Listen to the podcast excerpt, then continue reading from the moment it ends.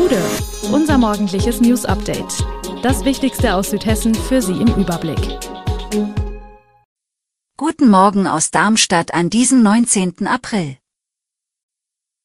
Wie der Karstadt in Darmstadt zur grünen Lunge werden kann, weniger Wohnraum entsteht in Südhessen und Bahnstreik am Freitag. Das und mehr gibt es heute für Sie im Podcast. Am heißesten Punkt der Darmstädter Innenstadt könnte eine riesige grüne Insel im Sommer für kühle Luft sorgen. Die Insel dafür gibt es schon. Sie ist allerdings aus Stein, Stahl und Glas und funktioniert bisher eher als großer Ofen. Das Karstadtgebäude ist ein monumentaler Betonbau aus den 70ern. Was, wenn dessen Fassaden komplett bepflanzt wären? Diese Vision von einem vertikalen Park, wie sie es nennen, stellen die drei Architektinnen eines Architekturbüros jetzt zur Diskussion. Genau passend für eine Zeit, in der über die Neubelebung der Innenstädte, das Klima und die Zukunft der Kaufhauskästen geredet wird. Zum Karstadt-Eigentümer gibt es noch keinen Kontakt, ebenso wenig zum Management des angrenzenden Luisencenter. Die Kosten lassen sich derzeit noch nicht seriös abschätzen. Klar ist aber, so eine große Fassade flächendeckend zu begrünen und mit Wasser und Nährstoffen zu versorgen, ist teuer. Die von der Bundesregierung ausgerufene Wohnraumoffensive ist in großen Teilen Südhessens im vergangenen Jahr verpufft. Tatsächlich wurden 2022 in den Landkreisen der Region deutlich weniger Baugenehmigungen für neue Wohngebäude und Wohnungen erteilt als im Vorjahr. Das geht aus einer jetzt veröffentlichten Aufstellung des Statistischen Landesamts hervor. Lediglich in Darmstadt ging die Zahl der Baugenehmigungen nach oben, bei den Wohnungen sogar kräftig. Unterm Strich steht jedoch ein dickes Minus bei der Schaffung von neuem Wohnraum im südlichen Rhein-Main-Gebiet. Der Bau von 1228 Wohnungen wurde in Darmstadt 2022 behördlich genehmigt, das sind rund 45 Prozent mehr als im Vorjahr. Bei den Wohngebäuden liegt der Zuwachs bei 10,7 Prozent auf 217 Wohnhäuser. In den Landkreisen sind die Genehmigungszahlen jedoch zurückgegangen.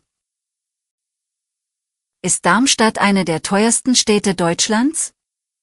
Unter den teuersten Städten werden oft München, Hamburg, Berlin, Düsseldorf und Frankfurt genannt.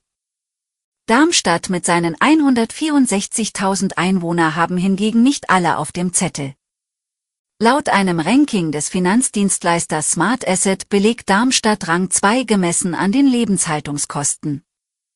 Gemessen wurden die Lebenshaltungskosten über eine Website eines serbischen Softwareingenieurs, die aber von internationalen Nachrichtenseiten verwendet wird.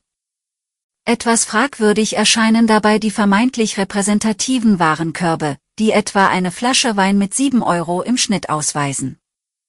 Realistisch sind dagegen die Milchpreise mit einem Euro und 43 Cent pro Liter. Andere Quellen wie etwa die Mietspiegel der Städte sind fundierter.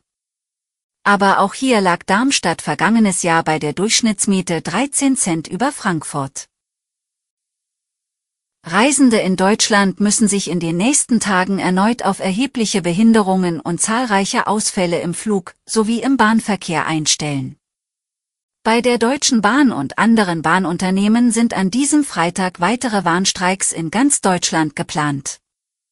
Wie am Dienstag aus Gewerkschaftskreisen in Berlin verlautete, wird für Freitag zwischen 3 Uhr und 11 Uhr zu einem bundesweiten Ausstand aufgerufen.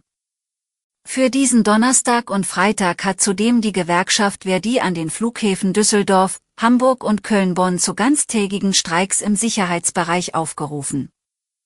Es sei mit längeren Wartezeiten und Flugausfällen zu rechnen. Die Luftfahrtbranche kritisierte den erneuten Ausstand. Erst Ende März war der Verkehr mit Zügen, Bussen und Flugzeugen in Deutschland bei einem Warnstreik weitgehend zum Erliegen gekommen. Von dem 24-stündigen Arbeitskampf waren Millionen Berufspendler und Reisende sowie der Güterverkehr betroffen. Die Fähre Landskrone verbindet seit Jahrzehnten das südhessische Geinsheim und das rheinhessische Nierstein, jedoch gingen wegen Bauarbeiten Fahrgäste und Einnahmen verloren. Laut der Inhaberin erwirtschaftet das Familienunternehmen nur noch 25 Prozent der früheren Einnahmen. Mit Schuld daran sei die Sperrung der L3096 zwischen Leheim und Geinsheim. Pendler müssen zum Teil große Umwege fahren, was sich auch auf den Fährbetrieb auswirkt. Seit der Pandemie arbeiten zudem mehr Menschen im Homeoffice. Das habe dazu geführt, dass weniger Passagiere kamen. Da die Landskrone zwei Bundesländer bedient, hat sich die Betreiberin nun an die Landesregierungen von Rheinland-Pfalz und Hessen gewandt und finanzielle Unterstützung beantragt. Diese Unterstützung sei maßgeblich für ein Fortbestehen des Fährunternehmens. Alle Infos zu diesen Themen und noch viel mehr finden Sie stets aktuell auf echo-online.de.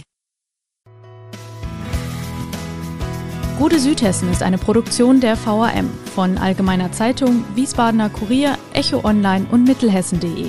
Redaktion und Produktion die NewsmanagerInnen der VAM. Ihr erreicht uns per Mail an audio.vam.de.